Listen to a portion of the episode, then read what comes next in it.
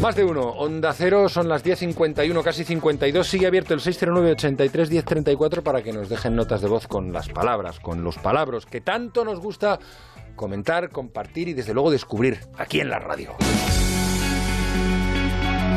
Mi hija le escribió un email a la editorial y les dijo que se sentía mal porque no había mujeres. ¿Dónde no había mujeres? ¿Dónde faltaba la presencia femenina? El pasado mes de octubre, Yune, una cría de Donosti, llegó indignadísima a su casa con un álbum de cromos de la Liga. Le comentó a su padre que no había mujeres en ese álbum. Íñigo, su padre, le sugirió dejar de comprar el álbum, pero eso no era lo que la niña quería. Ella quería llamar a la editorial para mostrarle su malestar. Me siento mal porque no aparece ninguna chica en los cromos de mi colección y parece que las chicas no sabemos jugar al fútbol escribió a los editores del álbum. La editorial contestó con un simple todo llegará, pero ni a June ni a su padre les convenció, por lo que han montado una campaña online a través de change.org que por el momento ha conseguido casi 40.000 firmas para que las mujeres tengan presencia en las colecciones oficiales de la liga. La propia Yune ha sufrido la negativa de sus compañeros al querer jugar con ellos. Le habían dicho varias veces que por ser chica no podía jugar al fútbol.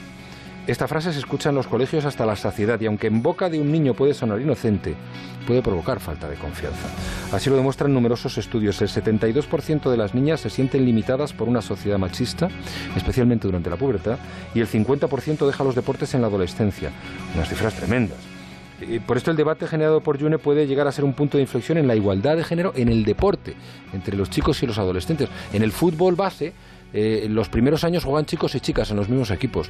Luego ya cuando eh, llegan a Levines, las chicas ya, no pueden jugar porque ya tienen una las chicas pasan a otros equipos las que quieren seguir jugando pero es verdad ¿eh? en los cromos no hay no hay mujeres y en, en, esos niveles de la infancia pues está muy bien o la preadolescencia que se vayan acostumbrando a que la igualdad también la igualdad de género también ha de estar en el deporte y aunque la cosa va de fútbol repito esta pequeña de tan solo cinco años ha demostrado, como bien dijo Frida Kahlo, pies para que los quiero si tengo alas para volar.